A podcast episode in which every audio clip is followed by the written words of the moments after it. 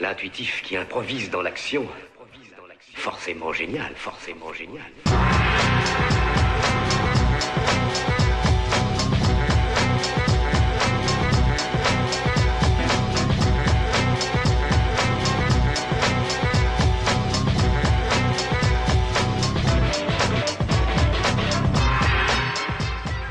Hola, bienvenidos al laboratorio fotográfico de Radio Fotolibre, al episodio número 12 del podcast de la fotografía libre con software libre.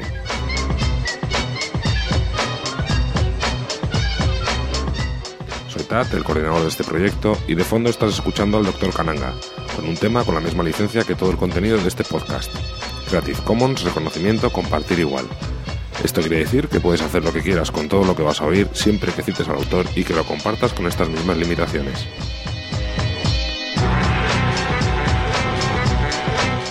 Los créditos y temas que se escuchan puedes consultarlos en radio.fotolibre.net, en la entrada correspondiente a cada episodio. Comenzamos.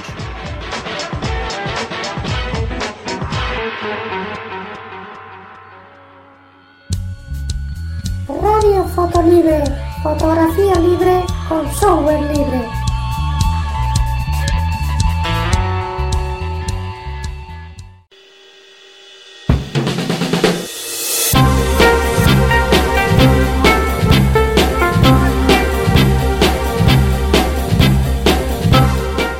Estamos aquí de nuevo, completando la docena de programas.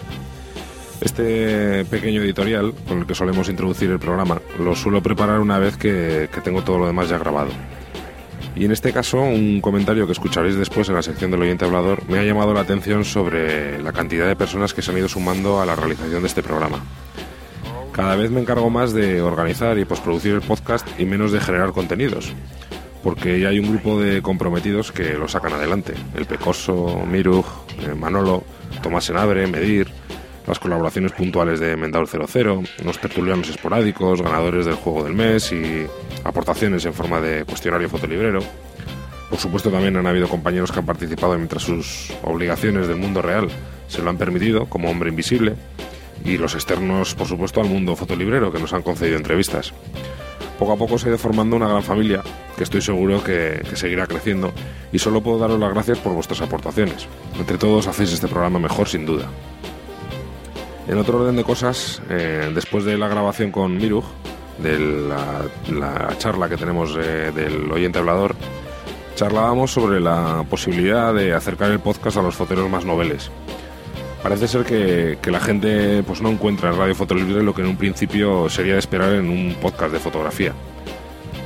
Aunque no sé si esto es nuestro mayor valor o todo lo contrario. El caso es que los menos introducidos en las técnicas fotográficas o en el mundo del software libre pues a veces pueden sentirse un poco perdidos en las tertulias. Y lo cierto es que es muy difícil mantener un tono pues, que capte el interés de todos los oyentes, ¿no? desde los que más saben o más practican a los que acaban de llegar. Y el caso es que a raíz de estas reflexiones pues vamos a trabajar en un par de secciones nuevas dirigidas a los recién aterrizados, que no sé si aparecerán en todos los números o sustituirán a alguna de las existentes, ya veremos cómo lo hacemos. Sí nos gustaría pues que nos dieseis vuestra opinión sobre los contenidos, si se os hacen interesantes, si no entendéis algunas cosas, si echáis en falta algo más de divulgación o, o de opinión. La idea es poder llegar al mayor número de gente posible, en, el sentido de, de, diferentes niveles o intereses, más que de, de volumen de oyentes. Como siempre tenéis el correo podcast.fotolibre.net y los comentarios en el foro y en el blog pues, para dejar vuestra opinión. Os lo agradeceremos sinceramente porque creo que, que así se puede hacer un, un podcast más interesante para todos. Vamos ya con el sumario del duodécimo episodio de la primera temporada de Radio Fotolibre. Sumario. Sumario. Este mes, en el laboratorio de Radio Fotolibre, revelamos los siguientes reportajes fotográficos. Descubriremos a otro maestro de la fotografía en Detrás de la cámara. En este caso, el pecoso nos habla de Helmut Newton. En la tertulia fotera debatiremos con Tomás Senabre sobre el uso de las reglas de composición fotográfica. Conoceremos a otro de los oyentes a través del cuestionario fotolibrero. Hoy, Locover. En el juego fotográfico del tema del mes conducido por Manolo, disfrutaremos del podium del mes de abril y en el oyente hablador daremos cuenta de los comentarios que nos hacéis en todas nuestras plataformas, el foro de Fotolibre, el blog, iVox y el correo electrónico.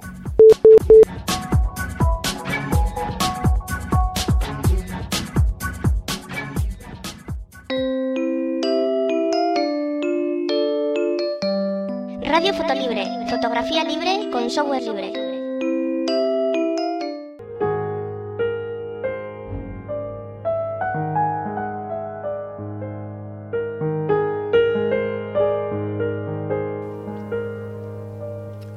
Sensualidad, erotismo y moda son los tres pilares de la vida y obra de Helmut Newton.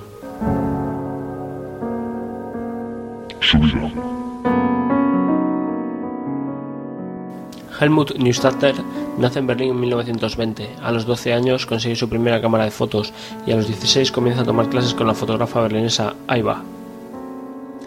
Son tiempos convulsos en Alemania. El auge del nacionalsocialismo lleva a la familia Helmut a abandonar el país, y es que para los judíos estaban poniéndose las cosas bastante feas.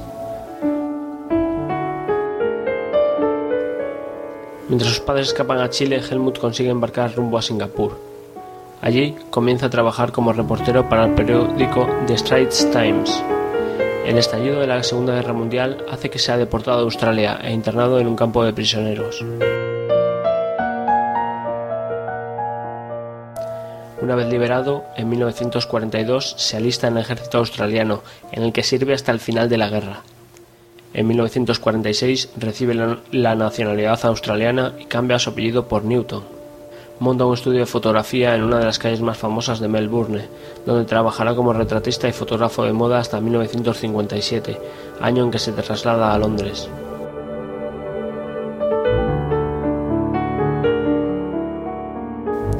Tras varios trabajos para la revista Vogue, tanto en su edición británica como australiana, se establece en París en 1961. Durante la década de los 60 trabaja también para la edición francesa de Vogue y para la revista Elle. En 1970 ocurre un hecho curioso. Ante una indisposición de Helmut, su mujer June Newton acude en su lugar a una sesión publicitaria. June comienza su carrera como fotógrafa. En los años siguientes, Helmut Newton acentúa su vertiente erótica, realizando varias sesiones para la revista Playboy, así como su serie Grandes Desnudos. Recibe numerosos reconocimientos, como la retrospectiva para celebrar su octagésimo cumpleaños. Helmut Newton fallece en accidente en el año 2004.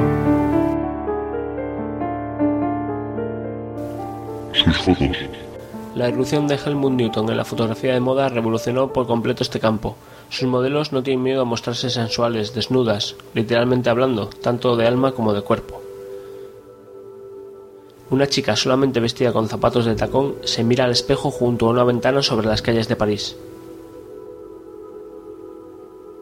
David Lynch agarra o tal vez está acariciando el cuello de Isabella Rossellini. La actriz Dalil Hanna posa colgada de unas anillas de gimnasia. Dov Langren y Grace Jones posan desnudos en una galería de tiro.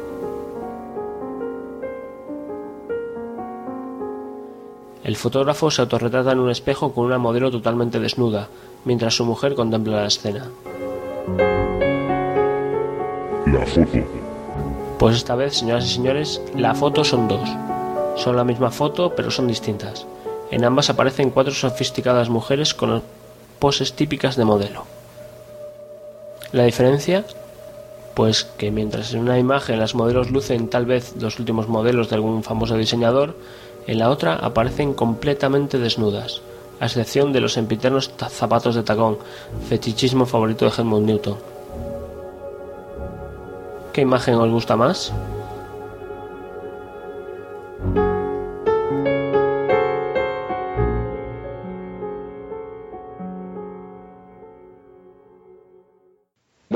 Vamos con la tertulia fotera, que en este caso va a tener solamente dos componentes, va a ser prácticamente un vis a vis. Estamos Tomás Senabre y yo. Hola Tomás. Hola, buenas noches. Ya sabéis que Tomás Senabre es uno de los participantes habituales en, la tertulia. Hoy vamos a, discutir o a comentar eh, pues un poco las ideas que tenemos respecto a un concepto fotográfico pues que de que se suele discutir mucho, de que se suele charlar, hay diferentes puntos de vista. Es un poco sobre la composición fotográfica.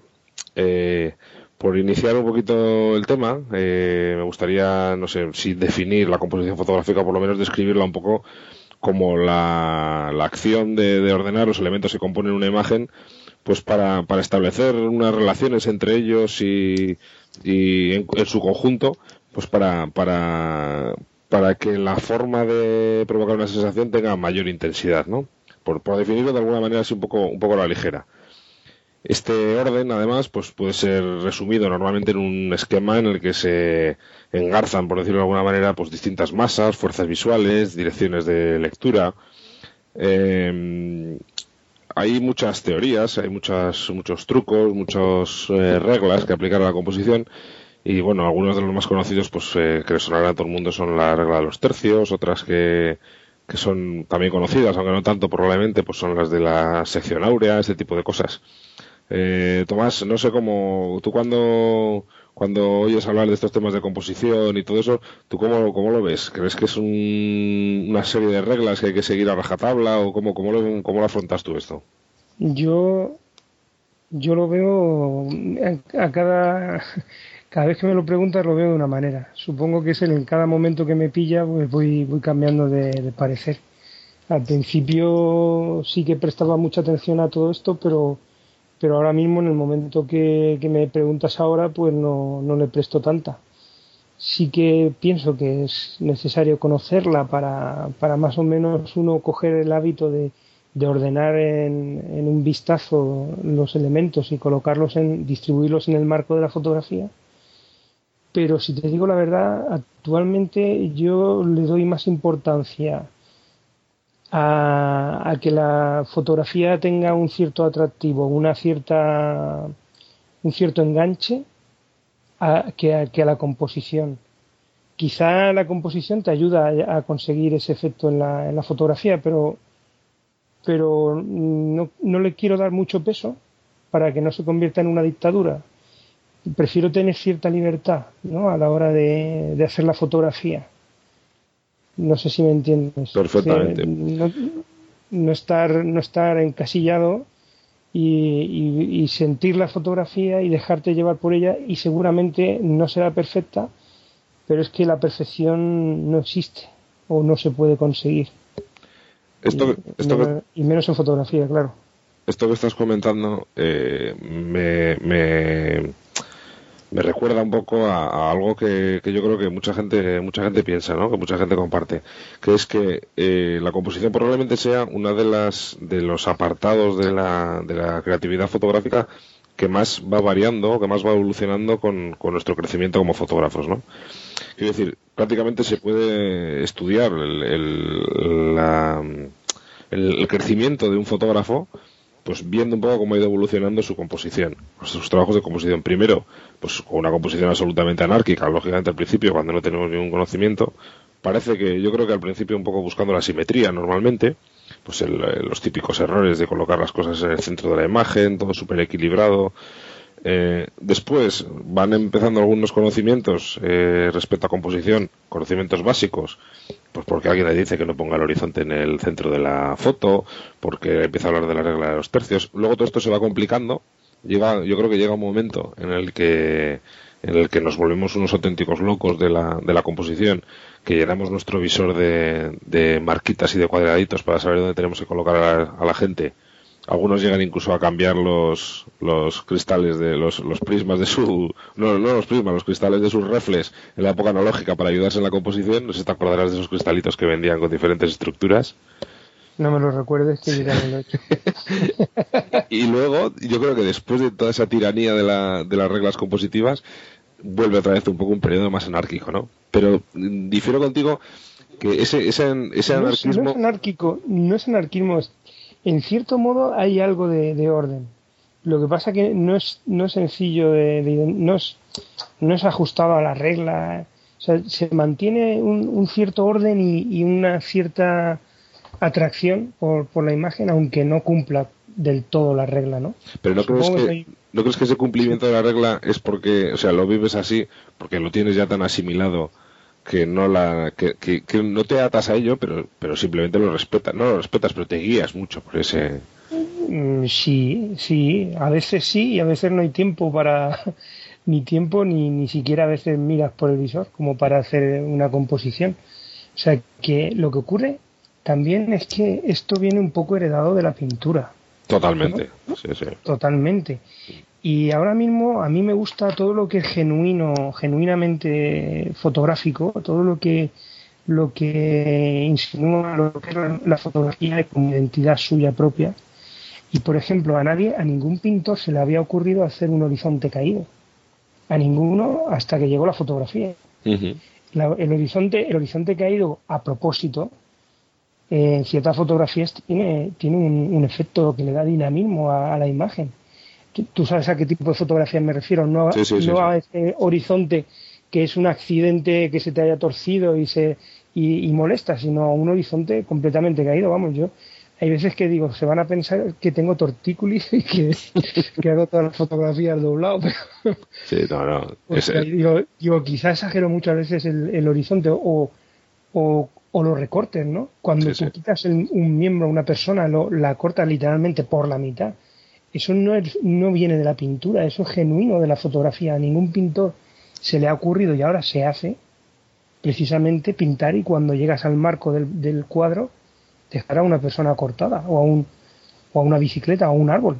Eso no se hacía antes, antes entraba todo dentro del cuadro. y, esas cosas que son identificativas de, fotografía, pues a mí ahora mismo me llaman la atención. El blanco y negro, los cortes, los, los horizontes caídos.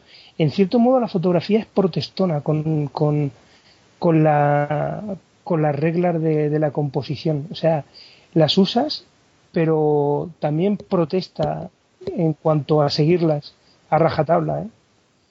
En parte porque cuesta mucho. Cuesta mucho porque la espontaneidad del, del, momento de hacer la fotografía no es como el momento de sentarte y pintar un cuadro. A veces sí. A veces tienes una cámara grande, un trípode y todo eso, y tú compones y tal como si estuvieras haciendo un cuadro pero no suele ser la mayoría de las veces. No, pero bueno, pero a veces, a veces es una composición eh, eh, aprendida. O sea, quiero decir, llega un momento en que tú lo asimilas de tal manera que disparas prácticamente sin pensarlo, aunque estás cumpliendo. No sé si mm, teorías compositivas o, las teorías que a ti más te convencen, ¿no? Quiero decir, no, estás tan pendiente de decir, bueno, aquí voy a hacer ahora la sección áurea de no sé qué tal. No, pero, pero Hay gente que sí, ¿eh? Sí, no, pero quiero decir, en una foto rápida, o sea, hacer una composición eh, con la sección áurea perfecta, pues requiere de mucha preparación de la imagen, supongo. Quiero decir, a mí me ha pasado de hacer, yo por ejemplo, prácticamente ni conocía lo que era la composición de la con este, esta teoría de composición y ha habido fotos que luego pues me han dicho mira aquí has, has eh, respetado perfectamente esta esta regla y tal y digo joder pues ¿cómo la voy a respetar? si no la conocía cómo la voy a respetar pero sí que hay un sí que hay un tema que además yo llevo bastante tiempo reflexionando sobre ello. Yo creo que prácticamente todas las fotografías ya están hechas eh, al final lo que hacemos es una repetición de, digo, están hechas a nivel compositivo.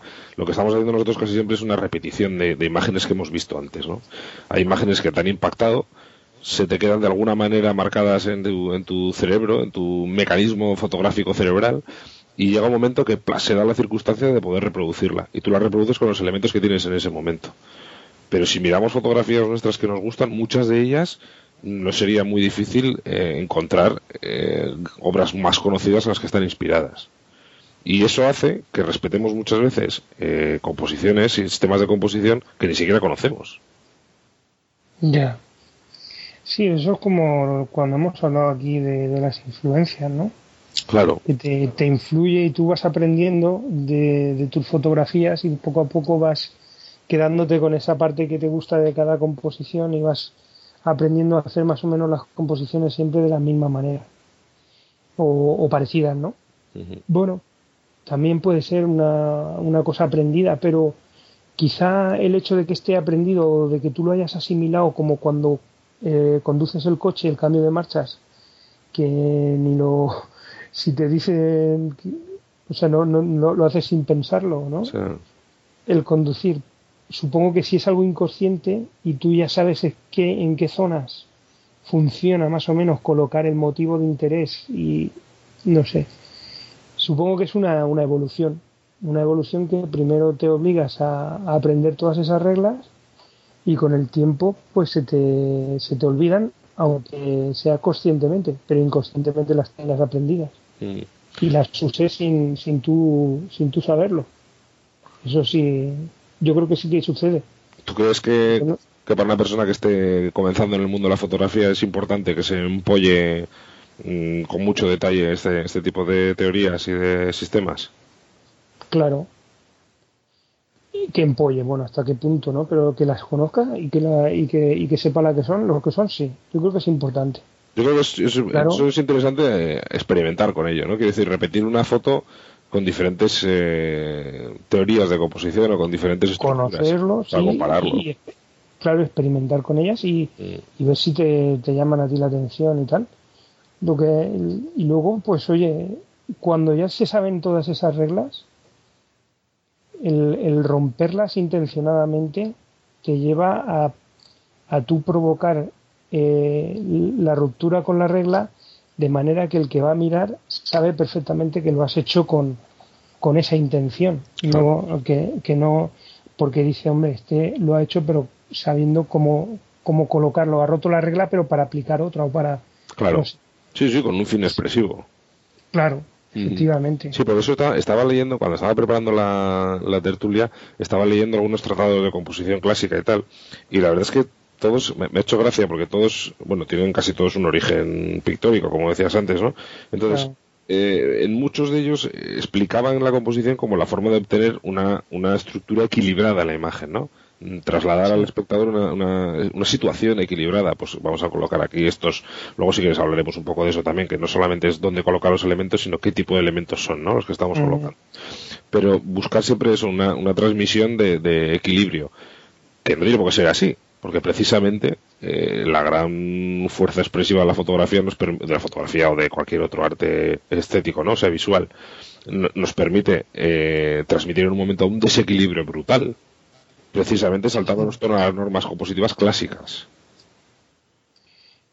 Sí, es que por eso te digo que, que aprenderlas y estudiarlas está bien para, para conocerlas, pero que imponen una dictadura a la hora de, de tú hacer las fotografías y que a mí me la ha impuesto cuando, cuando yo tuve la fase en la que yo quería conservar y la que te digo, tío, de tener el cristalito puesto en el visor para, para tú tener localizadas las zonas y los tercios y todo. ¿Cómo se llama eso? ¿Cristal esmerilado? ¿Cómo es, cómo es el...? Un- sí, el cristal, el, el merilenado de la, Sí, del, sí. de- em, De la ¿cómo se pantalla de enfoque. Pantalla, pantalla de enfoque La de la, de sí. Sí, sí. eh, reticulada. Sí, ¿no? Había, un- había un montón de ellos. Bueno, y ahora en las compactas tienen la opción de display con, el, con, las, con las guías áureas y Sí, sí, sí. sí. con las guías de, de todo tipo, ¿no? Sí. que, que a mí eso me ha impuesto muchas veces, eh, el, el- me ha condicionado a cómo voy a hacer la fotografía, ¿no? Y ahora, digamos que intento sentir la fotografía de otra manera y dejarme más llevar de otra forma, ¿no? Como no, no fijándome tanto en todos esos detalles y intentando plasmar más un- un- una sensación, un, una, forma, una expresión ¿no? en, en la fotografía que puede ser que inconscientemente yo mantenga esas reglas también ahí metidas, ¿entiendes? Pero, pero ya no le doy tanto peso a eso. Sí, sí, está, está claro. Yo creo que es la manera de, de afrontarlo así un poco inconsciente, ¿eh? pero yo creo que yo creo que siempre siempre quedan ahí. Antes cuando hablaba de- del tema de de no, no, fija- no fijarnos solamente en los elementos, yo creo que dentro del, del, del proceso de estudio de lo que son las composiciones hay un hay un momento hay, hay un, un concepto que está que es muy interesante quería haber contado con la tertulia con Jofial porque es uno de los temas que, que suele tener siempre muy presentes pero bueno por, por unos temas personales no ha podido estar con nosotros que es el tema de la de los pesos y las masas ¿no? Mm, Sí. a, a veces nos centramos en la forma geométrica de, la- de los elementos que colocamos en una imagen, pero luego hay conceptos tan interesantes en la composición como es el color de esos elementos. ¿no? Hay colores que tienen mucho más peso, que tienen un peso específico mayor que otros, y a la hora de situarlos en la, en la estructura de la imagen, pues afectan directamente a la composición. Entonces es un tema que sueles tener también presente. Mm, No, en colores no. Yo lo suelo tener presente en el, en el tono, en, en el, en, en el contraste. Cuando hay una zona muy oscura la suelo compensar con otra más clara, pero no en cuestiones de color no me meto tanto a eso. El- sí que sé que hay colores que que se pelean entre ellos, que no hay más, que si los Sí. colocas no funciona, la, la imagen no funciona con, con esas mezclas de colores. No sé, el, el- creo que era el azul y el amarillo o colores así. Hay una serie de mezclas que no hay manera de, de hacer fotos llamativas con ellas, pero que tampoco les, les, presto mucha atención. Todo eso me lo he leído y en su momento lo, lo he estudiado y, y lo he tenido muy bien, muy claro en la cabeza y me ha marcado, ya te digo, cuando tú te, te pones en esa fase en la que te, pones a aprender todas estas cuestiones de, de equilibrios, de pesos eh, en, en la imagen con un color que pesa más que otro, que tal y que cual, ostras, tío, y la foto que, que, que, que- quieres hacer, ¿cómo, ¿cómo la haces? O sea, que no...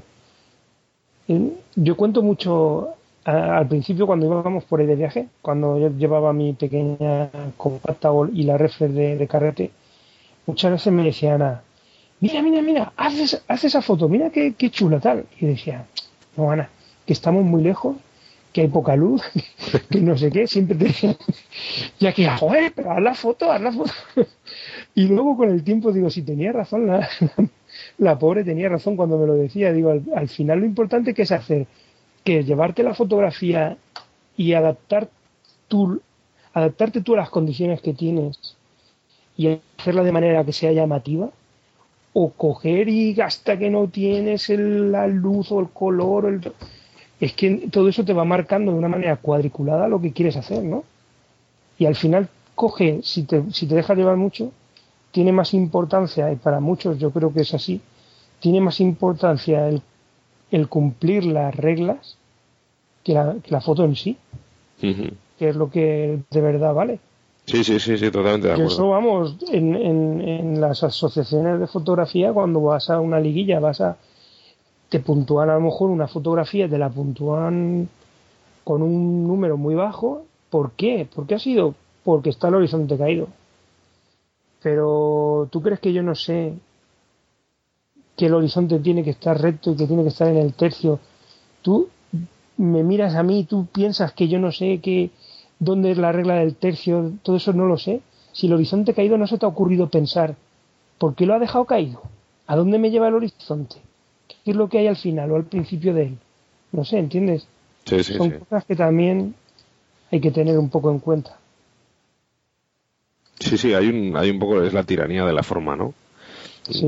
Yo creo que todos pasamos por esa, por esa etapa más o menos y que, y que tardas más o menos también en, en desconectar de ella. Yo no sé si he llegado a desconectar de ella.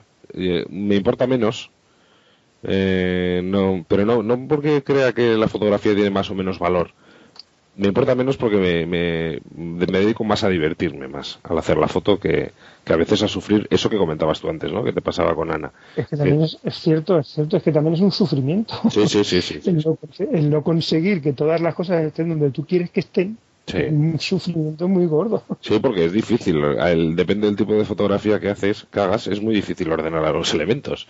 Es decir, hay veces que, Claro, que- claro. que es complicado y que llega a ser incluso frustrante, ¿no? Sobre todo gente que hace paisaje y cosas así, que dices, "Jo, es muy difícil a veces poder cambiar tú de posición relativa para que los eh, elementos se ordenen de la manera que tú quieres, ¿no? No es lo mismo que una persona que está en un estudio que tiene un bodegón. Pues bueno, que un bodegón es... Yo creo que a veces eh, habría que eso, que convertirse en auténticos fotógrafos de estudio para no estar frustrados por esas cosas y poder mover ahí los elementos como tú quieres. No, y es que seguramente a las personas que todas estas cosas les obsesiona y les y los y les llena que oye que puede que el, el hecho de que esta esta te- parte de la técnica sea la más importante para para algunas personas no es ni bueno ni malo, ¿eh? Que es que hay, hay hay fotógrafos, tío, que, que son pictorialistas totales y que sus fotos son como cuadros y, y, y para ellos la técnica es lo primero, pero claro, es que es que como siempre la fotografía esto es tan amplio que no puedes generalizar. Porque yo veo para que, para esa gente yo veo bien que sea que, que tengan un que estén bajo la dictadura de, cumplir las re- las reglas de, de la composición, ¿no? Pero para otro tipo de fotografía es lo que pasa que el, el tipo de fotografía que hago yo ahora, pues menos, menos ceñirte a las reglas, yo creo que, que lo primero es sacar la, la fotografía y, y coger la- lo, que, lo que quieres expresar antes de dejarlo escapar. Pero y entonces de eso que estamos hablando, ¿cómo se come? Que por ejemplo, eh, te pongas a estudiar una serie de fotografías de Cartier-Bresson, por ejemplo. Bueno, eh, suele salir muchas veces en este podcast, en este podcast Cartier-Bresson porque por, por debilidad personal. ¿Cómo puede ser que unas fotos de este tío, que son fresquísimas, y luego te fijas y cumplen las, las reglas de composición de una manera increíble? O sea, pero las clava el tío como un auténtico francotirador y está tirado No, pues, no, no. unas limitaciones técnicas muy importantes y, y en teorías sin reencuadres están, posteriores. están mucho más pensadas de lo que tú te piensas. Mm. Y el tío las ha compuesto de forma detenida y muy, muy meditada. Y hay muchas de ellas que se, les, se le presupone a Cartier-Bresson una paciencia de espera bastante importante. ¿eh? O sea que no, no es tan casual como parece. Es que ese, ese es un poco el arte, ¿no? El arte suyo. Ya, ya, son ya. fresquísimas, eso, son casuales Son- totalmente, pero son- claro. son- parecen casuales, Sí. pero en absoluto, en absoluto. Ha tenido que hacer ahí una serie de esperas y de cosas. Era un cazador nato, pero claro, un cazador no, no sale, pega el tiro y se vuelve con la presa. Tiene que, que, que, hacer, que, esperar y tal.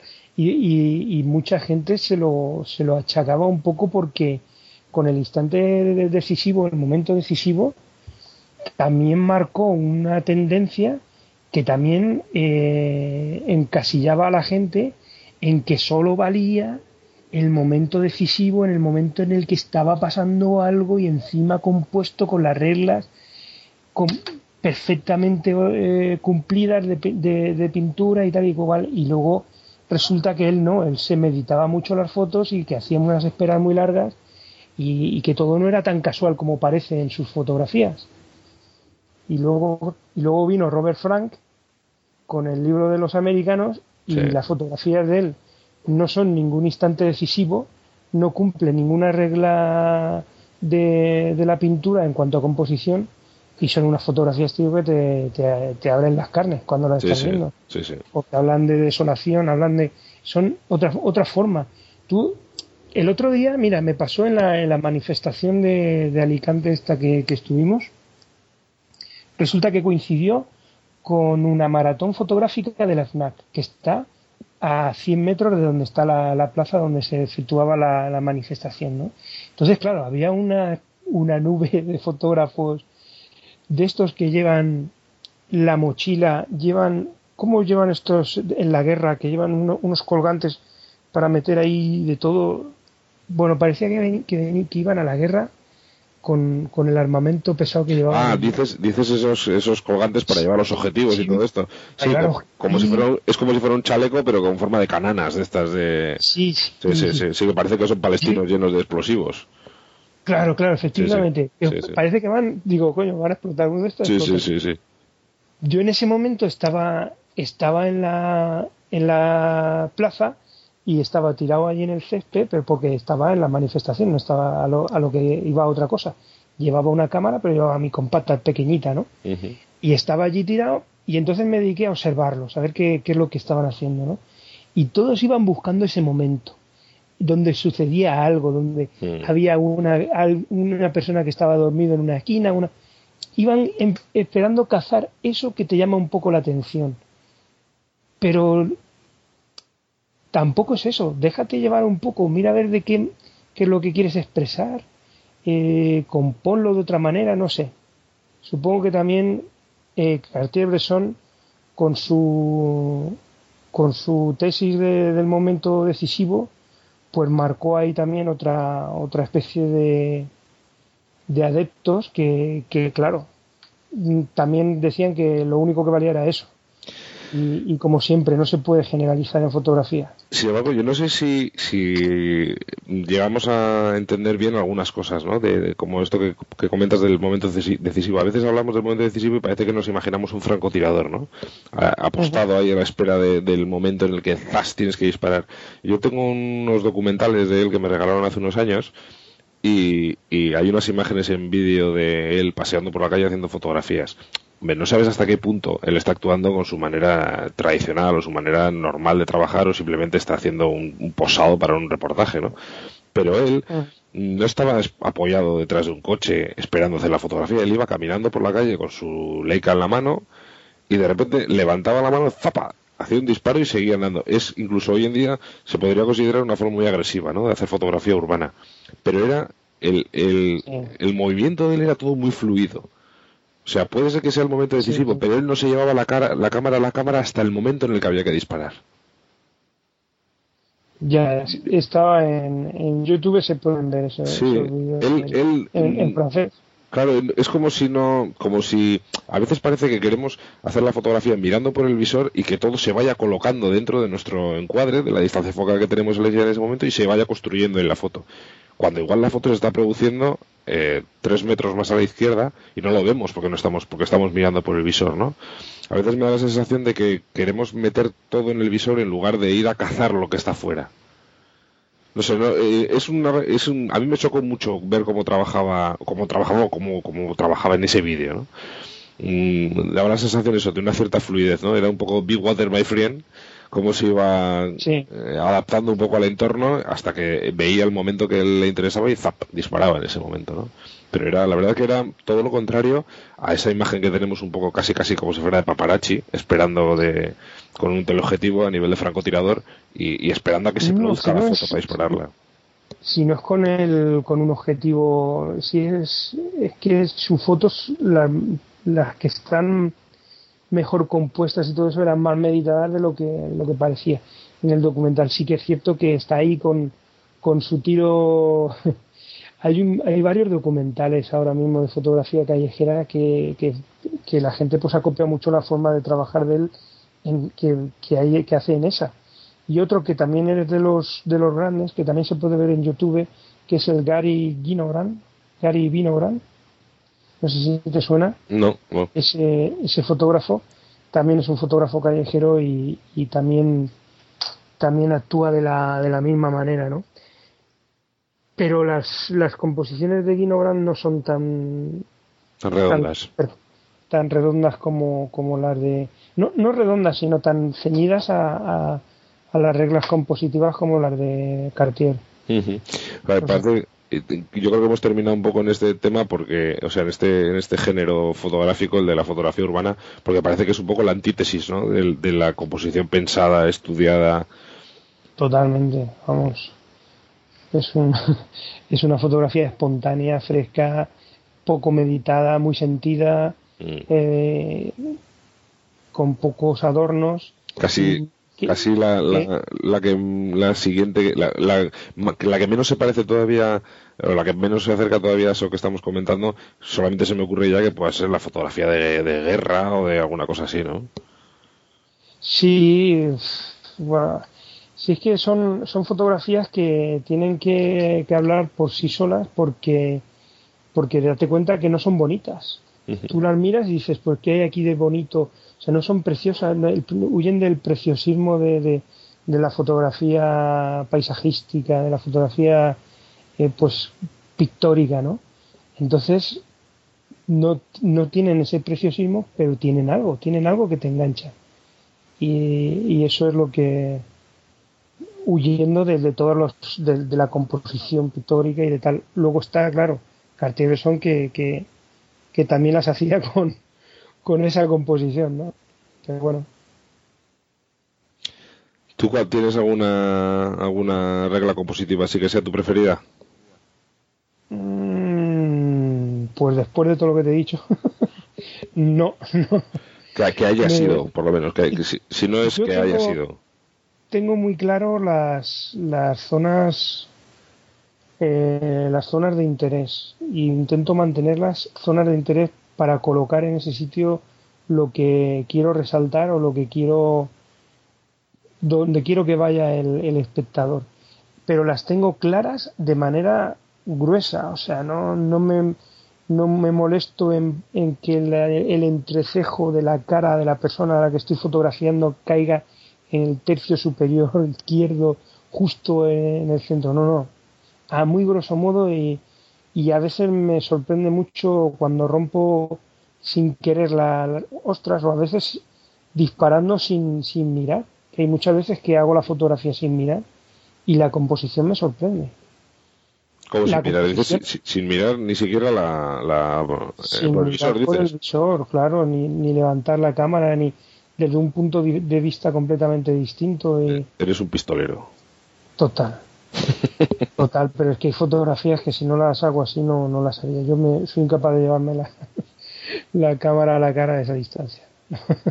Me imagino que para hacer eso con una focal un poquito abierta, ¿no? Un 35 por lo menos. 20 24, de 24 a 35. Claro. Claro, claro. Claro. Bueno, pues yo creo que vamos a dejarlo aquí ya el tema de la, de la composición. Esta semana, digo, este mes no, no vamos a poder comentar la, la tertulia. Digo, la tertulia. No vamos a poder comentar la, la encuesta del mes porque, porque el mes pasado se me olvidó se me olvidó programarla, se me olvidó ponerla en el foro. No, no- nadie la ha echado en, en falta, pero se me olvidó ponerla. Pero sí que vamos a adelantar un tema que estuvimos comentando, la que íbamos a poner, eh, la voy a comentar ahora porque además fue, fue idea de Tomás, que era hablar un poco de, de, de cuáles son los soportes eh, preferidos que tenéis para, para visualizar vuestras fotografías. Hoy en día eh, se puede visualizar las fotografías de muchas maneras, ¿no? En la pantalla del ordenador, en una proyección en una pared, en una impresión en papel, eh, no sé, eh, pues hay más formas que nunca, ¿no? De, de verlas. ¿Cuál es la forma preferida que tenéis vosotros? ¿Dónde, dónde os gusta más ver vuestras fotografías? Esto es un poco la idea que, que tuviste tú el, el mes pasado, Tomás. Sí, sí.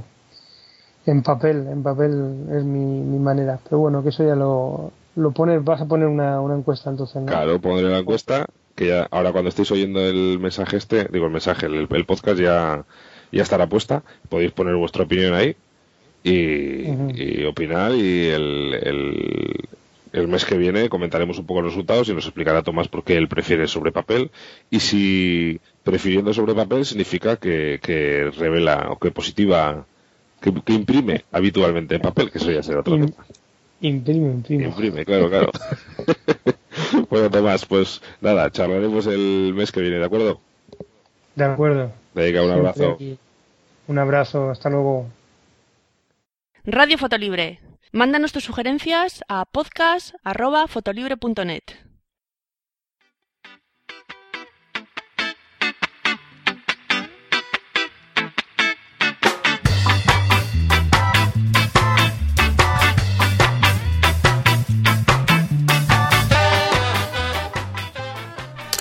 Preséntate como mejor te parezca.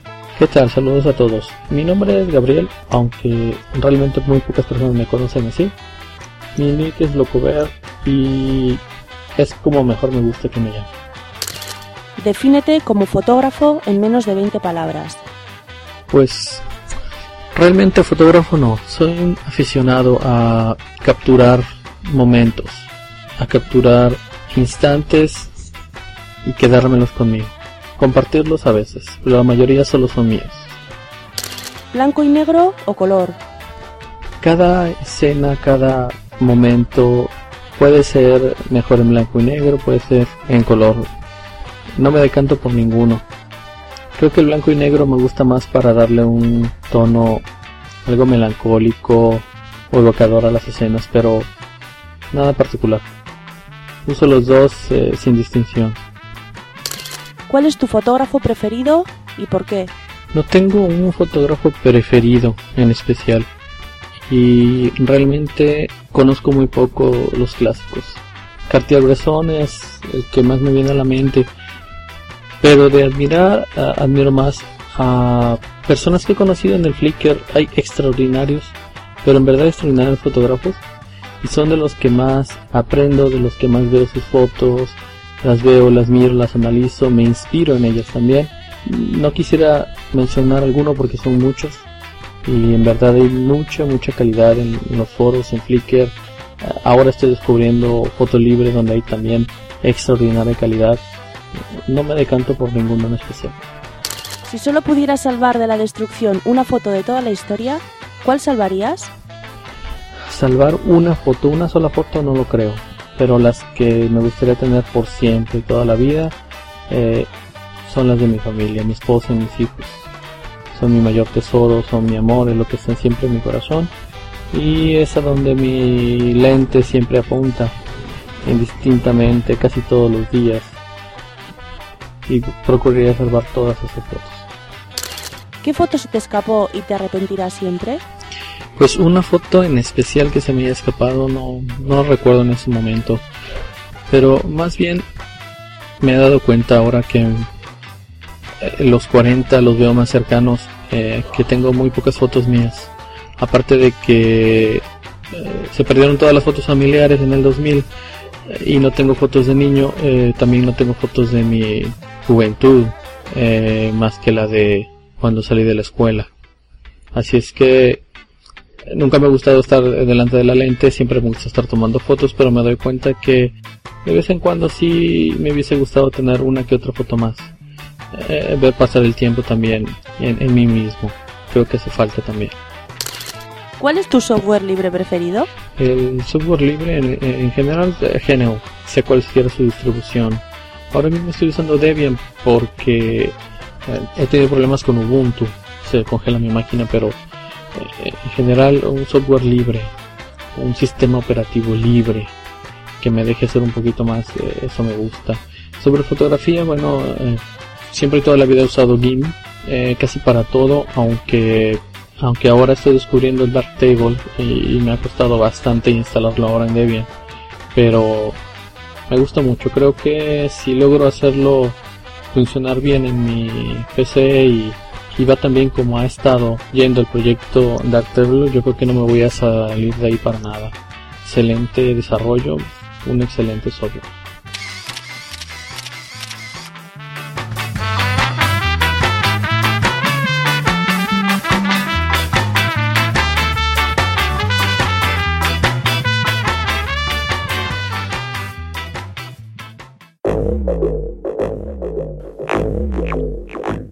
Soy Manolo y os traigo la edición de abril del juego del mes de Fotolibre.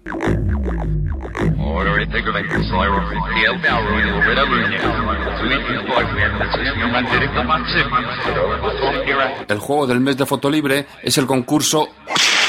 ¡Ay! Decía que el juego del mes de Fotolibre es la competición... ¡Ay! Vale, ya vale, ya, ya, ya lo he pillado. El juego del mes de foto libre no es ni un concurso ni una competición. Es un juego donde los fotolibreros exhiben de forma anónima su talento fotográfico. Al principio del mes se establece un tema al que se han de ajustar las fotos presentadas. Cada fotolibrero puede participar con una foto. Al finalizar la convocatoria, los usuarios de Fotolibre votan cada foto de 0 a 10 puntos y se establece un podio con las tres mejores. El ganador tiene como premio elegir el tema de una convocatoria futura, ilustrar la portada de este podcast y explicar en el mismo las circunstancias en las que tomó su foto.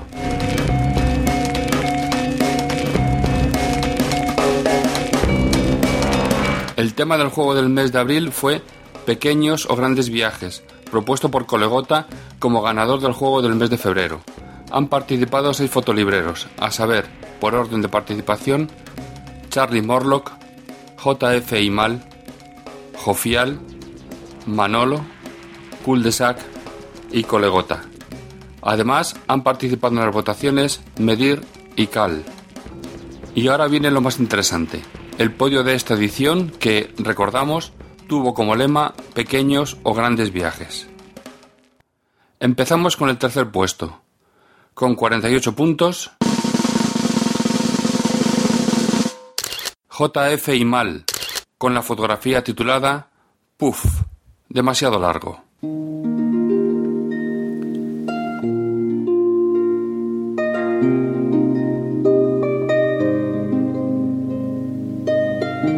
La foto merecedora de este tercer puesto es un plano general, ligeramente picado, tomado con una focal media y en formato vertical.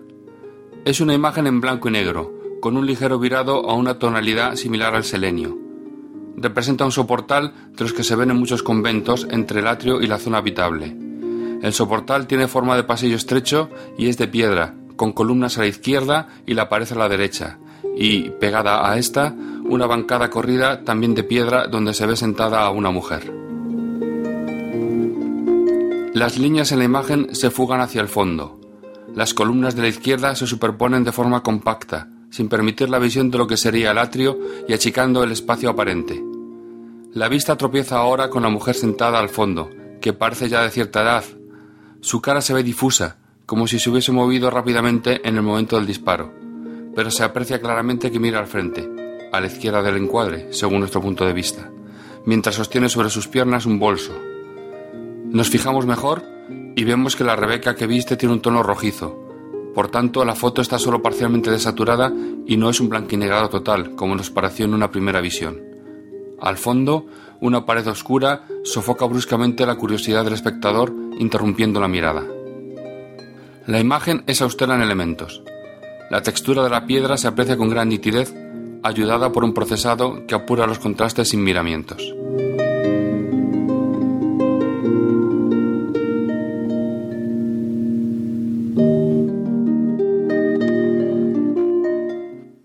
Seguimos con el segundo puesto del podio. Con 50 puntos, Manolo, es decir, quien os habla, con la fotografía titulada El baúl de los recuerdos.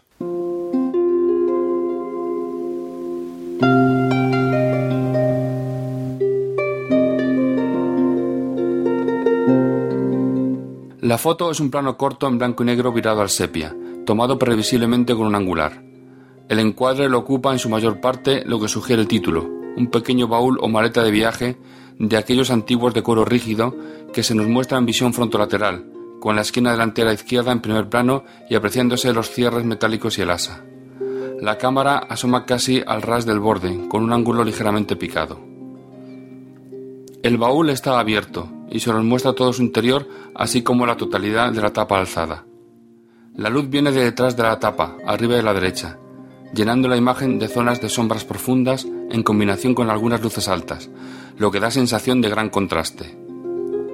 Del interior, desbordándose en una abundancia casi pantagruélica, surgen libros, folletos, manuales, que una mirada más próxima nos descubre relacionados con el turismo y los viajes. Ahora descubrimos el entorno. La fuente de luz es una ventana sobre cuyo alféizar descansa la maleta. Al fondo adivinamos la presencia de una cortina, recogida para ceder sitio a la maleta. La imagen tiene un tratamiento que dulcifica los brillos, al estilo de la técnica de la gasa ante el objetivo, lo que le da un cierto aire onírico y refuerza la impresión vintage.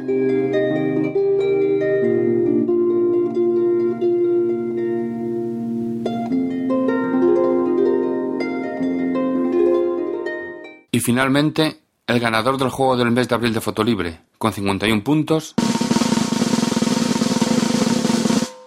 Charlie Morlock, con la foto titulada Viaje a Monfragüe, Salto del Gitano, año 2009.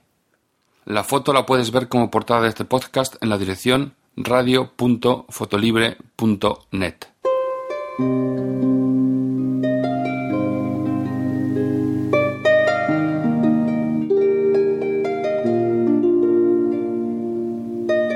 Charlie Morlock presenta un paisaje en blanco y negro sutilmente virado a tonos cálidos de gran riqueza de tonos de gris. Está tomado con un gran angular, si no es una panorámica, desde lo que parece un promontorio, lo que proporciona a la toma cierta perspectiva de altura. Estamos en la naturaleza y es de día, y posiblemente la escena se encuentra bajo la iluminación directa de un sol cercano al mediodía, aunque si es así, el procesado elegido por Charlie ha atemperado mucho la dureza de la luz. Lo primero que salta a la vista es un río oscuro, que como una cinta de terciopelo cruza el encuadre de izquierda a derecha, curvándose hacia abajo en su recorrido, como una gran U muy abierta y perdiéndose entre matorrales que ocupan el primer plano al borde derecho del encuadre. El río parece querer rodear el otro gran punto de atención de la imagen. Un risco que queda a mano derecha de lo que parece caliza clara, que rompe el paisaje horizontal con sus líneas verticales. El risco desciende bruscamente a la izquierda, hacia una loma de terreno que luce una vegetación de matorral típicamente mediterráneo y que sigue descendiendo hacia la izquierda más suavemente. Estamos en lo que sería la orilla opuesta del río. Vamos bajando la vista y los matorrales se interrumpen abruptamente en un pedregal blanco, formando una frontera artificialmente recta que marca el límite de crecida del río. Al fondo, a la izquierda, vemos que el día está cubierto de las típicas nubes de condensación de estelas de aviones. Entre los huecos asoman retazos de cielo, de un gris oscuro denso. Contemplan el cuadro los matorrales que en primer plano marcan la escena por ambos lados.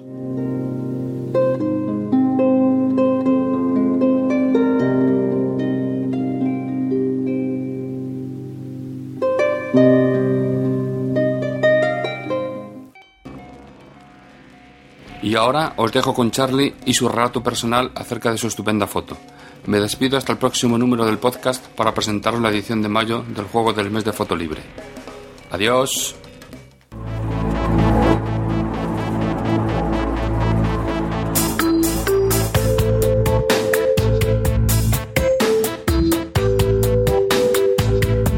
Hola, soy Charlie Morlock, eh, soy usuario del foro de Fotolibre y por una casualidad de la vida resultó que durante el mes de abril del año 2011 gané lo que es el juego del mes. Seguro que Manolo hará una descripción estupenda de mi fotografía, muchísimo mejor de lo que yo la voy a hacer ahora mismo. De todas maneras, como soy un poco torpe y me han dicho que tarde poco, me he preparado un pequeño guion para, para no entretenerme en, en la descripción de la foto. A ver, lo tengo por aquí. Sí, vale. En un lugar de la Mancha, de cuyo nombre no. Perdón, eh, perdón, este guion no es. eh, perdón, eh, a ver, sí, debe ser este. Al principio Dios crió. No, perdón, este tampoco. Ya, vale, ya lo tengo aquí. Venga, vale. Perdona la pequeña broma, prometo no entretener mucho. Bueno, en la fotografía, Monfragüe, Salto del Gitano, la presenté al juego. Bueno, no suelo viajar mucho y de los pocos viajes que hago los hago dentro de mi comunidad. Yo soy extremeño. Os invito a visitar Monfragüe porque desde luego es increíble eh, ver los parajes que tiene y poder visitar eh, de todas esas mares de encinas, esos pájaros impresionantes que podemos ver en Monfragüe, como el buitre leonado, buitres negros, imperiales o águilas reales, y bueno, la esquiva y siempre rara cigüeña negra. Os hablo un poquito de la foto. La foto es una panorámica de que está montada sobre cinco fotografías. Está tomada con un Tokina 1224, en la focal de 12 milímetros, con un, un F9 de apertura y, un- y un 320 de, velocidad, lo que os dará idea de la cantidad de luz que había en ese momento al hacer la foto. Eh, una vez montada la panorámica, simplemente corregir un poco efectos ópticos que había y, lo que más trabajo dio fue clonar el, cables que aparecían en, la imagen y algún que otro defecto que se quedaba al montar la panorámica. Luego, una vez montada y ya ajustada todos los que son los, parámetros eh, de niveles y demás, mm, sí corregí en ciertas zonas el- la luminosidad. Estamos hablando de una pequeña corrección de cielo, la peña que se ve a, mano derecha, eh, en lo que es el río, un poquito del río, levantarle un poco la luz del río y poco más. La pasé a blanco y negro con un pequeño virado hacia, hacia marrón y poco más, eh, enfoque y, a subirla. Seguro, como he dicho al principio, que Manolo hará una descripción mucho más detallada y, bastante mejor que la mía, que no soy yo muy bueno para este tipo de cosas. Así que muchas gracias al señor juego por mantener el, el juego en pie, muchas gracias a todos los usuarios que participan en, en el juego, tanto presentando fotografías como votando y bueno, esperemos que se anime un poco más el juego y, haya más, más gente participando. Un saludo a todos, muchas gracias, hasta luego. Estás escuchando el podcast de fotolibre.net.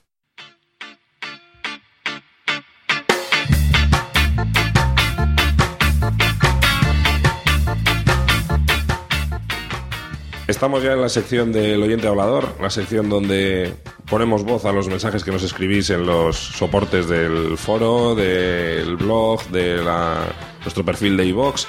Y como en todas las anteriores ocasiones estoy con Miruj. Hola Miruj. Buenas. Y por fin tenemos a nuestra participante estrella, la chica misteriosa, Mendaur. Hola. Bienvenida de nuevo, Mendaur. Gracias. Que sepáis que hemos tenido que eh, programar la grabación de esta sección en un horario diurno para poder contar con su colaboración. Gracias de nuevo. bueno, pues eso, estamos otra vez los tres. Eh, vamos a intentar un poco comentar las cosas que nos habéis dejado. Eh, hago hincapié en que son las cosas que nos habéis dejado escritas porque, eh, a pesar de lo que dijimos la última vez, seguís sin enviarnos ningún audio correo. No nos hacéis ni caso. Claro, tenemos que interpretarlo todos vosotros. Con lo bonito que sería oír las voces de la gente de fuera, sobre todo los que no han mandado todavía un cuestionario fotolibrero, que en este programa hemos podido escuchar el de Locover, pero no tenemos ninguno para el programa que viene. Qué raro. Qué raro. Entonces alguien tendrá que enviarnos un cuestionario de fotolibrero. Y ahora es el Ay, típico momento en el que Tat me mira con mala cara, ahí amenazante, que ya os he comentado estos momentos de tensión en anteriores... Ah, tú, tú tienes que mandar el tuyo. Pero te- también que gente que no... Hay muchísima gente que tiene que mandar el suyo todavía. Ya, qué vergüenza, ¿eh? Claro, llevamos muy pocos y al principio sí que hubo un poco así que mandaron tres o cuatro, pero que Venga, necesitamos animaros. más, claro. Bueno, vamos a pasar un poco a, la- a los comentarios, de, a, los, a los comentarios que nos habéis dejado escritos. Vamos a empezar con los del foro. En el foro, en la entrada correspondiente al capítulo número 11, eh, los primeros mensajes son un intercambio de, de, de- información entre Manolo y Charlie Morlock respecto a cómo mandar su colaboración de, como ganador del juego del mes. El juego del mes lo ganó Charlie y bueno, eh, quería saber cómo mandar eh, su explicación de su foto y Manolo se lo explicó y cruzan una serie de mensajes en el sitio donde no debían, que era la entrada del capítulo, pero bueno, tampoco nos vamos a poner ahí a, a moderar eso. Y digamos que, eh, aparte de algún comentario en el que Charlie pues le daba la, la enhora- la- la enhorabuena a Manolo por lo bien que, que- por lo bien que locutaba los, las descripciones de las fotos, que la verdad es que Manolo hace un trabajo estupendo. Que vamos a agradecer desde aquí a Manolo por su colaboración en el juego del mes, pero la verdad es que lo hace de maravilla. Y el primer mensaje que teníamos nos lo envía nuestro andorrano preferido, Jordi, Jordi que nos decía nos dice, hola Tato, bueno, no soy Tato, pero hola, a ti también, y agradecerte otra entrega más, y se quitaba el sombrero y pues no te decía hasta luego. Pues muchas gracias, don Jordi. O sea, encantados de que, de que te guste. Seguimos eh, con un mensaje que nos dejaba el Pecoso. Y empezaba riéndose, poniendo jo, jo, jo, jo, casi tres horas de podcast. Para seguir con la tónica. Y nos dice, acabo de terminar con lo del documental y estoy oyendo la tertulia. La producción excelente, como siempre, y los temas interesantes. Mirug vaga. Chao. Oye, majo, vagos vosotros que ninguno aquí os habéis atrevido a, a lanzar cuál es la ciudad. O sea que nada, me declaro en huelga y, y no, no pienso decir nada más hasta que no me digáis qué ciudad es. Algunos, algunos sí que saben qué ciudad es por una metedura de gamba que tuve yo a la hora de publicar. ¿De el- verdad? Luego lo explicaremos, porque luego hay un mensaje de Manolo que hace referencia a eso. Lo Pero ¿dónde puede decir la gente de la ciudad que es? En el foro, Pues, en el foro, blog, donde en el quieran, blog, donde claro. quieran. Ujú. En una de nuestras Será fuentes que- No, habituales. pero me En un- refiero, me refiero en un a que audio es- que nos manden, un Me audio refiero a correo. que tú esperas Miruja que te digan. Claro, Hice un llamamiento. en- Ah, vale, vale. en- en el podcast, en el podcast. ¿No lo oíste? ¿eh? Sí, sí, sí. ¿Seguro? Sí, ¿Eres sí. de esos que, esos que hace podcast y no oye podcast? Sí, lo Qué oí. vergüenza. No, re- eh, a la- al comentario de, de Charles del Pecoso en el que se reía de que fueran casi tres horas de podcast, en el que tú, por cierto, formas parte, ya sé que el porcentaje de minutos, pero claro, él también es culpable de eso. Totalmente. Claro. Y se quejaba colegota que luego decía que a él por ocho minutos de nada le decían, y tiene toda la razón del mundo, claro, ocho- ¿qué son ocho minutos en la inmensidad de tres horas? Pues nada, Un abrir cerrar de ojos ahí. claro. O de obturador. Un- una exposición de ocho minutos no es nada, no nocturna. Nada. Nocturna será. Seguimos con los mensajes a Andoni, Cal, que nos decía. Eh, pues, eh, bueno, eh, citaba al Pecoso y al Colegota y sobre la duración y nos decía que ya te digo. Y otra vez la enhorabuena a Tat por el nuevo alumbramiento. Yo no sabía que te habías ¿Tres? quedado embarazado. Sí, trillizos. ¿Tres? De todas formas, deciros que, que esto no lo hago yo solo, que yo los publico, pero que esto lo hace mucha más gente. Los que estáis oyendo, Manolo, Tomás, Medir, el Pecoso, que mucha gente colabora. Creo que no me deja nadie, ¿no? Mm, Del último, creo que no. No, no. bueno, el entrevistado. Y... Ah, y la gente que nos manda el, el cuestionario fotolibrero, por es supuesto. verdad, Andoni, ¿no? Y el, Cal. y el audio del ganador del juego del mes, que en este caso lo han hecho pues Cal y en su momento Colegota. O sea que lo hacemos mucha gente. el esfuerzo de todos, ¿no? Ujú. Sí. Claro que sí. Bueno, eso, nos dijo que empezaba a escucharlo y que no ve un, e- un emoticono de escuchando. Habrá que poner uno. Luego Seguía Manolo, que nos decía. Eh, nos decía, eh, una primera impresión después de escucharlo. Andoni es el P. Amon. ¿Qué diarrea verbal tiene? nos dice, y encima le ha tocado doble aparición estelar con la encuesta y el juego. Me uno a Tat para pedir a los remolones que conte- contesten la encuesta, que ya nos vale. colleja. Collejita. Y. Ay, vamos a cambiar Pasamos de todos a la página. segunda página porque estamos, La, la, la. estamos leyendo online, digamos, totalmente. Ahí seguía, volvía a entrar Cal, Andoni, comentándonos algo. Eh, pues nos dice que juraría que había tomado una salvacolina para cortar la colleja. La colleja, ¿no? No. Para cortar la diarrea mental. Ah, vale, uff. Creo que es un secante la salvacolina. Ah, ni idea. Bueno, tampoco no tenía ni idea. Supongo, no lo sé. Pensaba Eh, que bueno, sería sí, algún tiene- término tiene que tenéis de lo del diccionario fotolibrero. de que- salvacolina no, pero se podría, se podría meter en el diccionario fotolibrero para diarrea mental una salvacolina que me imagino que será algo que le dan los exploradores y esas cosas. Pues ni idea. Sí, Ah, igual tiene algo que ver con veterinaria, sí, igual. Bueno, no Sí, sé. segurísimo. Seguro. Segurísimo. Claro. Y eso, y, y dice que además que le damos un minutito de, de gloria, se coge ocho horas. Y bueno, pues se ríe. Sí. Y luego eh, sigue mandando un mensaje al Cion diciéndonos, una vez más, enhorabuena a todos los participantes en el podcast. Menuda currada. Enhorabuena a Tat por conseguir la entrevista con el productor del documental Copiad Malditos. Ahí, que fue un puntazo. sí, ahí le, le respondía yo que no, que no, que, que enhorabuena, bueno, que gracias, pero que no tenía mucho mérito, porque la verdad es que fue facilísimo hablar con Estefan, con el director de Copias Malditos, porque estuvo súper abierto desde el primer momento. Y majo, ¿no? Sí, me costó gestionar la entrevista unos 25 minutos, desde el primer mensaje hasta la confirmación. Además todo en el mismo día fue, Sí, ¿no? sí, por eso digo que desde que le mandé el primer mensaje hasta que empezamos a grabar pasaron 25 minutos. Fue un tío majísimo. ya vamos. podría ser todo así, ¿no? Sí, yo creo que le pillé en casa o una cosa así y dijo, bueno, pues venga. Que por cierto, la, eh, la gente que, que esté siguiéndole por Twitter, se- su identificativo es arroba fanetín, ha estado dando un seguimiento de todo el tema de la, de la concentración en la, en la Puerta del Sol en Madrid, el, de Democracia Real ya, impresionante, porque ha estado ahí todos los días, ha estado tuiteando todo el rato mensajes. Luego lo comenta este Manolo también en el, en el blog. Vamos ya con los comentarios del blog, que tenemos un comentario muy interesante de Colegota que abre los comentarios de este mes ahí. Vale, pues nos dice, buenas, pues empezando por la entrevista al autor del documental, pues así mira que bien enlazamos una ¿Eh? cosa ¿Qué con la parece? otra, está todo no pensado. Y qué es lo que ha escuchado hasta ahora. Eh, dice, creo que hay que reconocer ese primer paso del que habla el autor por encima de todo. Esas dos palabras me las repetía una y otra vez mientras lo veía, aunque la predisposición de que creíamos de que creíamos esperábamos una licencia libre empeñase un poco el final. Si un mérito tiene la entrevista, sigue diciéndonos, es que, como la versión extendida del documental, es la explicación por parte del autor de muchos detalles, comenzando por su propia motivación. Tal vez sea injusto tratarle como si alguien del mundo de la cultura libre hiciera el ejercicio, porque no es así, sino que lo ha hecho alguien desde fuera. Y en este caso sí que tiene más mérito, sobre todo cuando él mismo lo reconoce como un primer paso que parece implicar los venideros. No obstante, hay dos puntos que todavía no termino de ver claro en todo esto, salvo que sigamos en ese mencionado primer paso. El primero es el de la publicación con licencia no comercial. Si no he entendido mal, la productora ya ha cobrado el trabajo y no espera más ventas o beneficios, creo. Y por parte de, de Radio Televisión Española, el trabajo también ha sido pagado por sus presupuestos, es decir, dinero público. Por lo que no veo inconveniente más allá del de estatutos o leyes, en este caso revisables, para que se publicase sin esa cláusula. Yo pensé lo mismo, ¿te acuerdas? Te comenté. Cuando vi no, no comercial me pareció un poco raro, pero bueno. no es- Yo, por lo que él explica eh, en, el, en el propio, en la propia entrevista, yo creo que por lo que él explica fue un poco condición de televisión española. Ya.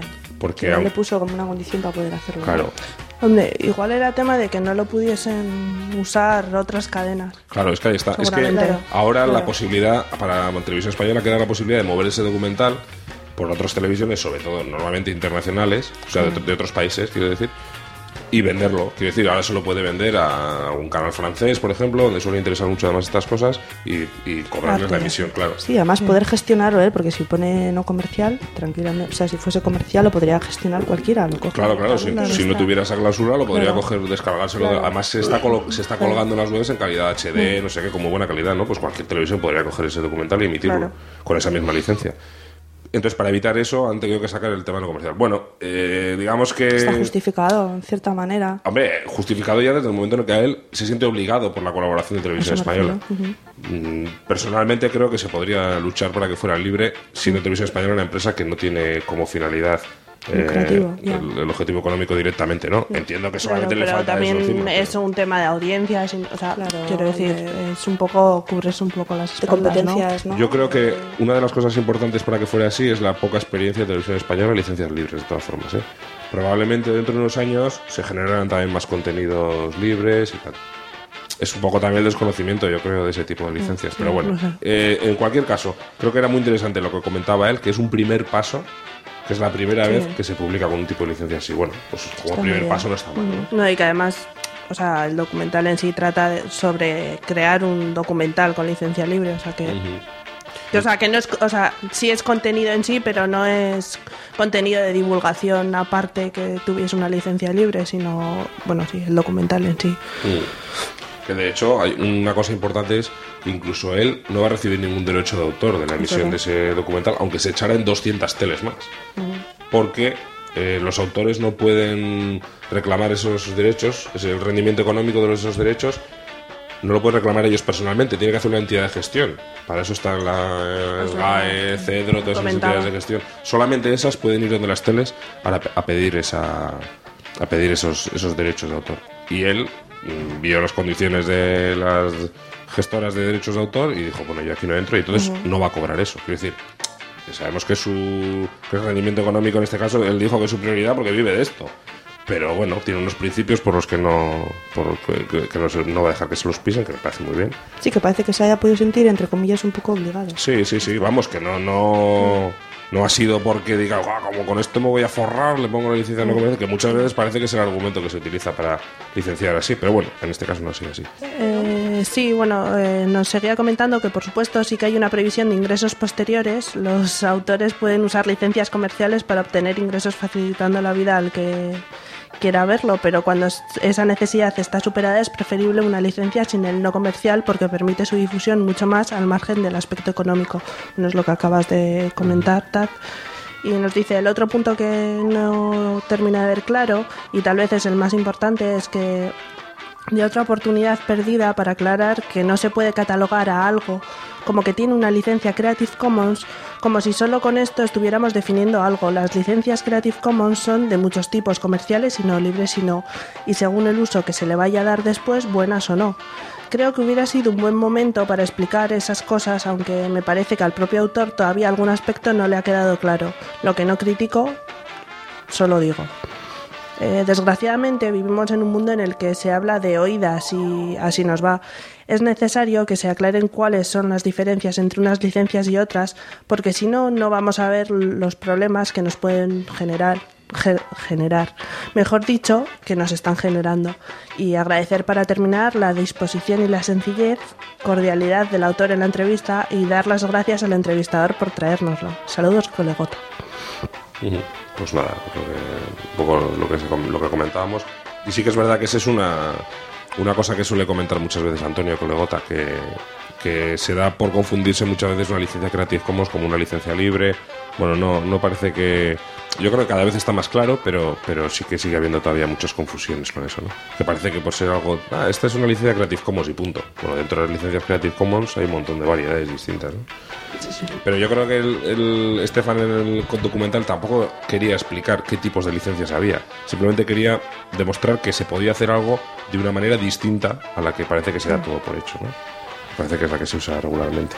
Eh, en un siguiente comentario nos decía colegota Sí, eh, nos hablaba sobre la salida de tema de Tommy, una de las, dice, y dice que no confundamos churras con merinas o libre con público. Nos dice Colegota, la relación de libertad se establece entre licenciador y destinatario. Normalmente el destinatario es el público o una clientela amplia o mundial.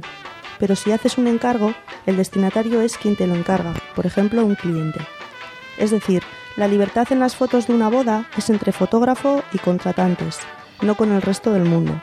Así la obra será libre si tú les das las fuentes, los RAM o JPG, para que hagan con ellos lo que quieran y les das tu permiso para utilizarlos. Se trata de los derechos de los que pagan, no del resto del mundo, nos dice otra vez. Luego, al margen estarían los derechos morales de las personas que aparecen en las fotos, etc. Pero eso es otro tema. Y termina diciéndonos, ahora, si luego los novios quieren liberar las fotos y colgarlas en Internet con licencia libre, es otra cosa. Pero nadie les obliga. Es que se me ha ido la pantalla.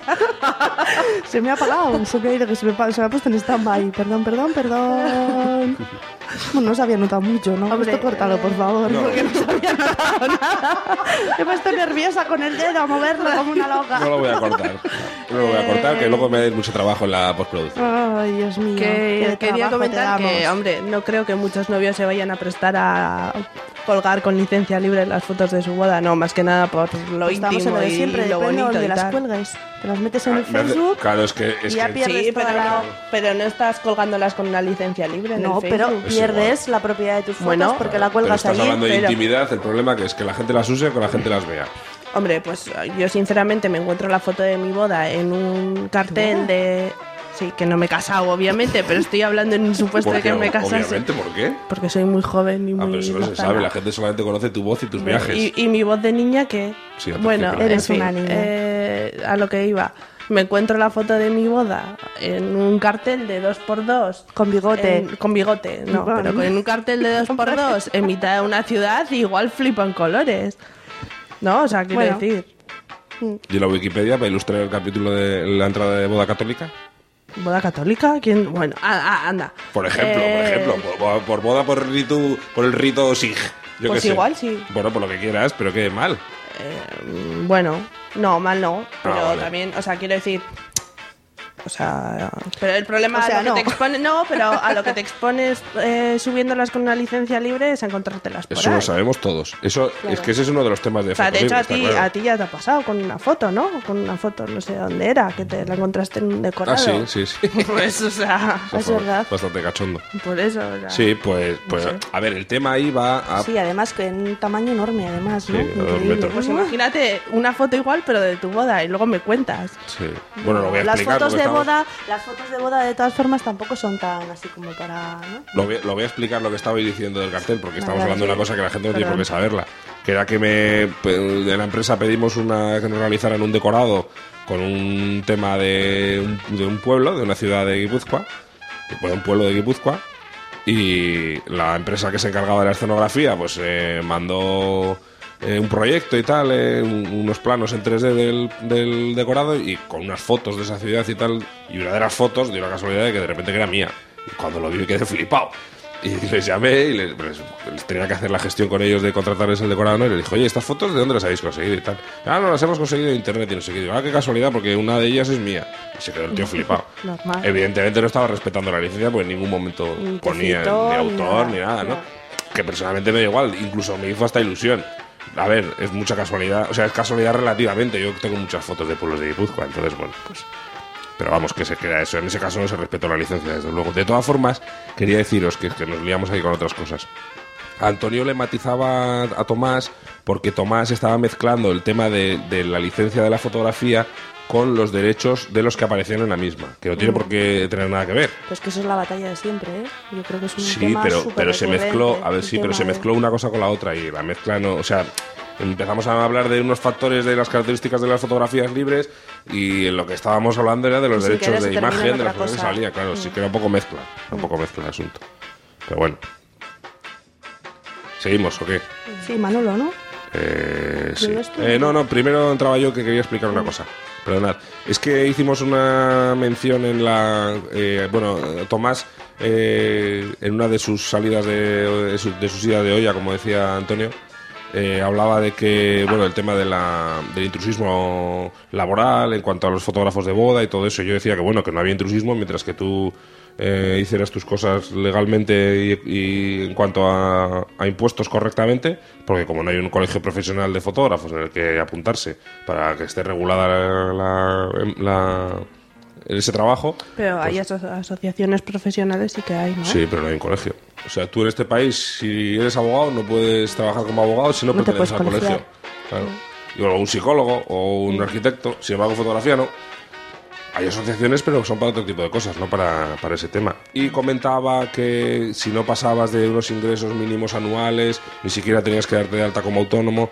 Lo que comentaba, eh, como decía aquí en el mensaje, fue una metedura de pata. En España no es necesario darse de alta en autónomos mientras no se superen los 6.000 euros anuales, aproximadamente son 6.000 y pico. Y mientras hecho 2.000, no facturemos, no presentemos factura. Si yo dije 2.000 euros, eh, son 6.000 euros anuales eh, los que, que viene, es un- esa cifra viene del salario mínimo interprofesional multiplicado por 12 mensualidades. ¿Eh? Pues que serán 500 y pico euros y multiplicado por 12 mensualidades, pues sale 6.000 y pico euros al año. Entonces, mientras no pasemos de esos ingresos, no hace falta darse de alta de autónomos, aunque parece ser que sí que habría que darse de alta en el impuesto de actividades económicas de tu ayuntamiento correspondiente. Si vas a realizar una labor de, por ejemplo, imaginemos que vamos a hacer tres o cuatro bodas al año, pues tendríamos que darnos de alta en el IAE del ayuntamiento y eh, no haría falta que presentáramos eh, que nos diéramos de alta autónomos. Claro. Tampoco podríamos presentar facturas con IVA, evidentemente. Claro, pero no bueno, dado de alta, pero tendrías es. que pagar el impuesto de actividades económicas. Eso es, eso es. Pero bueno, son hasta 6.000 y pico. De todas formas, si alguien tiene alguna duda con esto, pues que lo consulte porque en internet está muy explicado, que vaya a cualquier asesoría y tal, y que haga la consulta, pero mientras no se pasen de los 6.000 euros parece que no hay mucho problema. O, a no ser que, que, que eso, que no se pase el salario mínimo interprofesional. Pero que ahí está. De todas formas, eso, eh, si hay alguien que quiere llevar a cabo esta actividad de una manera regulada totalmente con unos ingresos mensuales fijos, creo que es mejor que haga la directa, que se pague sus 200 y pico euros de autónomos y haga las cosas bien. Bueno, luego nos comentaba Manolo. Hola, podcast. ¿Ves? Esto ya. Así sí. Así sí. a todo el Hola. Manolo. Y nos dice que casi se me olvida comentar este mes. Pues sí, casi, casi. ¿Verdad? O sea, bueno, casi, casi no es que se te olvide de comentar. Casi, casi no, no apareces en, en la sección del oyente. Porque lo mandó el 21 y hoy es el día 22, Oye, por que estamos grabando hoy para que esta semana terminemos todo, o sea que... Y nos dice, pues poco tengo que añadir a comentarios de otras ocasiones, que todo suena muy profesional y estupendo y que las secciones progresan, que es una barbaridad. Miru, no sé si te habrás dado cuenta, sí, sí que me he dado cuenta y por poco le mato, que Tat ha arruinado tu intentada adivinanza. Lo ha debido corregir porque ya no lo encuentro. Sí, lo, lo corrigió porque He por poco le collejeo. Y porque lo tenía lejos, que si no, y dice, la verdad es que no lo hubiera adivinado sin su ayuda.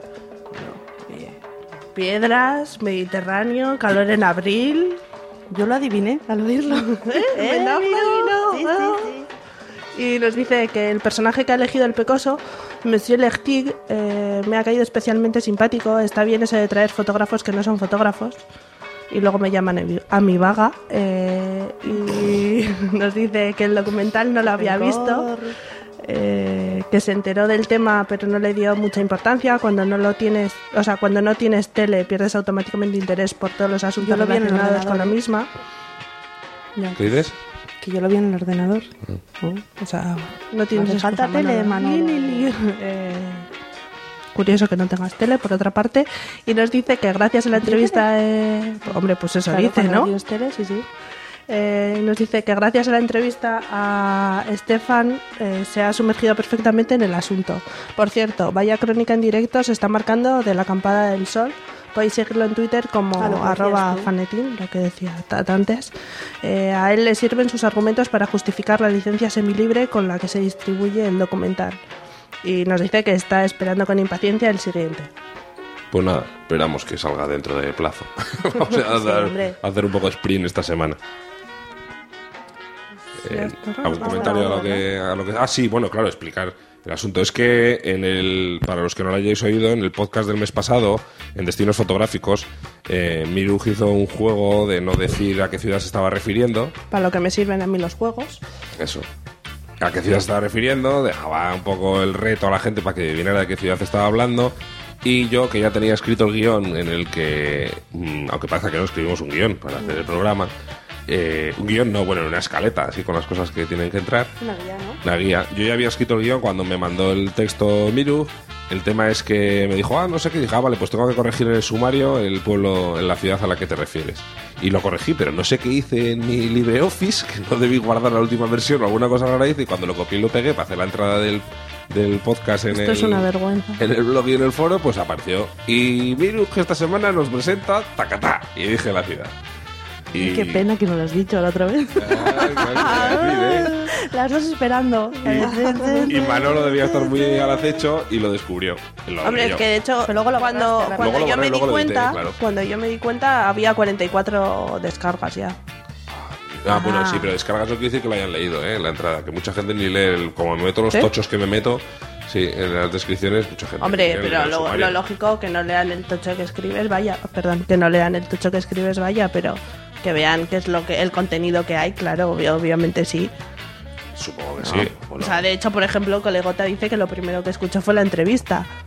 ah, pues sí. pues Ah, sí. ah, o sea, pasó, ah. pasó por encima de todas vuestras Ah, secciones. muy mal, Colegota. Sí, Pero eh, le estoy mirando mal, con cara de asesina, ¿A a mí? Tat. Ah, ¿a mí? Pensaba, que- pensaba que a colegota. No, Colegota no, pobre. Muy bien, tú escúchalo a tu ritmo, pero te miro mal. Sí, fue, fue una cagada. Sí, sí. Me da culpa, lo siento, lo siento. Lo siento. Es que, claro, me venís con cambios de, de, de filosofía de cómo presentáis vuestro producto y pasa lo que pasa. No puede ser. Hacho. No, será culpa del resto, ¿eh? Joder. Ay, Dios mío. En fin, eh, pues nada, no sé si hay algún comentario más en iVoox o en Sí, hay un- la podcastfera. En la podcastfera no hay... Ah, bueno, eh, sí, desde la podcastfera escribieron la podcastfera.net, eh, que es un blog muy interesante de, en el que entran muchos contenidos de sobre podcast y cosas así. Ca- casualmente llamándose la podcastera. Podca- podcastfera, perdón. Eso, la podcastfera.net. Pues es- tiene, el usuario de Twitter, de Twitter que tienen eh, dieron, dieron referencia de que habíamos sacado un nuevo podcast y eso.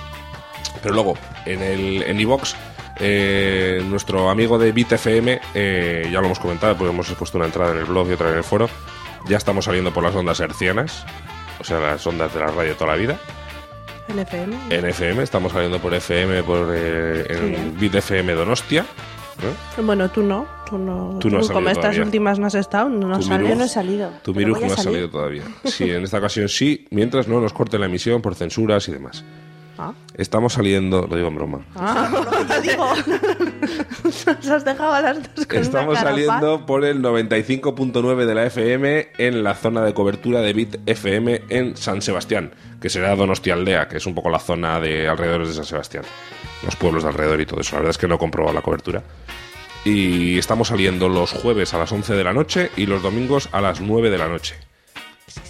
Y vamos a salir en algunas otras ciudades también, en Pamplona, si entráis en la web de, Bit, de Bit FM, pero de momento no. Eh, no sé, es una radio que se está formando todavía y tal, entonces no sé muy bien cómo, cómo programan sus parrillas. Y esto, eh, claro, no es porque el programa sea bueno, es porque este tío es amigo mío. y lo mete. Y hay huequitos Pero- para rellenar. Claro, como tiene que rellenar, dije, no, Mira. no le ofrecí yo, la verdad es que vino él. Me dijo, ¿qué os parecería si os dije, hombre, pues muy bien, si encima le hacemos ideal. un favor, pues mira, muy bien. Igual oyen dos más. Bueno, bueno. No, claro. Oye, que si algún oyente de BitFM quiere contarnos algo. Por o- supuesto, damos desde aquí un saludo a toda la gente de BitFM Totalmente. que sepa que puede enviarnos un mensaje, su opinión, lo que quiera Su a audio, radio arroba fotolibre.net a podcast arroba fotolibre.net y eso.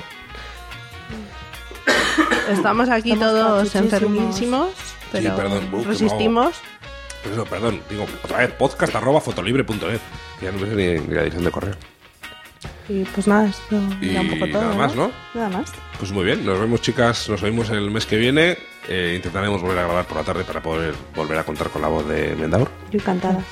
Sí, Sí. muy bien. Miruj, Sí, sí. nos vemos el mes que viene. Habrá, habrá que amoldarse, qué verdad. Sí, vamos a cambiar nuestra rutina. Es que son un poco vampiros. Pero de todas formas, sí, es que nos salía un, como una tertulia muy. Bohemia, ¿no? Muy nocturna, así como. Muy de hablar por hablar. Sí. Y ahora, pues lo que estamos haciendo ahora. Claro. Bueno, chicos. Vale, nos vemos el mes que viene. Un beso. hasta luego.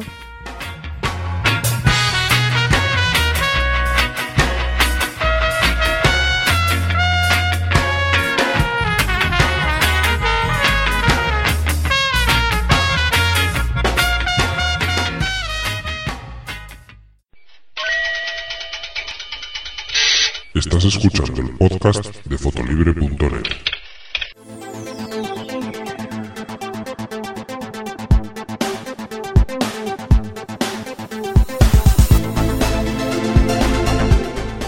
Despedimos ya este duodécimo episodio, un poquito más corto que los, que los anteriores. Esperamos que lo hayáis encontrado de interés. Recordad que podéis mandarnos vuestras aportaciones, comentarios y, por favor, respuestas al cuestionario fotolibrero, que ya sabéis que estamos en blanco, a podcast.fotolibre.net.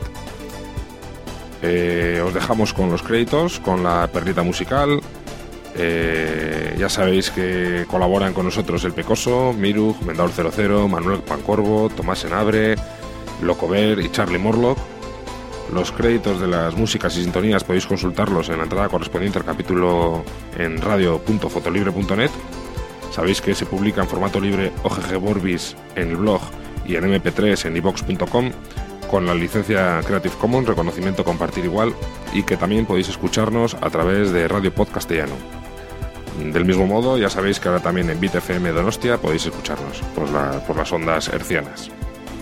Más información sobre el podcast en radio.fotolibre.net y sugerencias, peticiones y quejas por correo electrónico a podcast.fotolibre.net. Recordad eh, mandarnos vuestra opinión sobre posibles contenidos, sobre, sobre cambiar eh, el nivel que en el que se desarrollan las tertulias o, o, seguir un poco en esta línea. Os agradeceríamos vuestras, vuestras opiniones.